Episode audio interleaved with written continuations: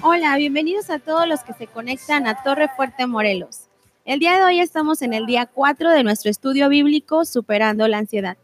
Te animamos a tomar nota cada día y compartir lo que recibas para que sea de bendición para alguien más.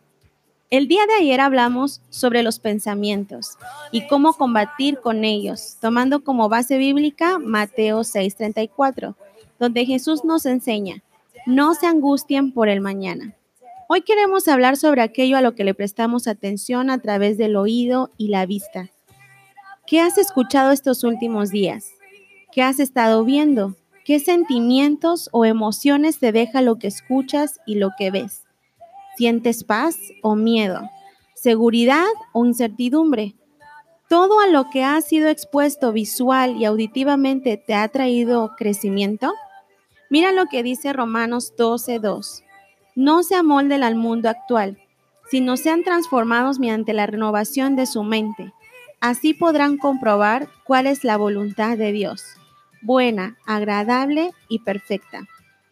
Hoy Dios nos llama a que en este tiempo seamos transformados mediante la renovación de nuestra mente.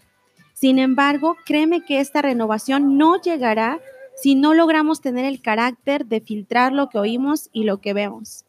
Dios nos ha equipado para lograrlo, tal como está escrito en 2 de Timoteo 1:7, que dice, porque no nos ha dado Dios un espíritu de cobardía, sino de poder, de amor y de dominio propio.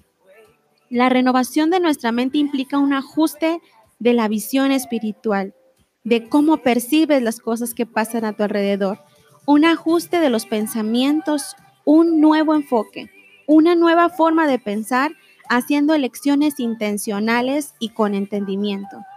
Nuestra instrucción de hoy para vencer la ansiedad es, no te amoldes al mundo actual.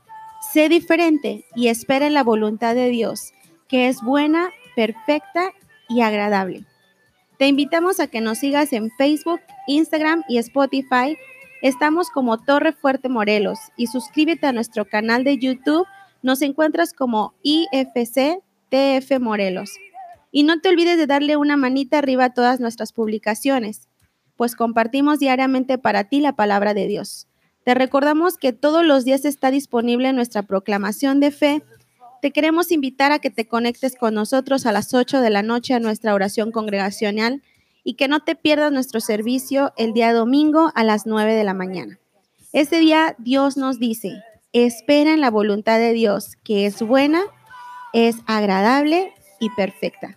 Hasta mañana y que Dios los bendiga.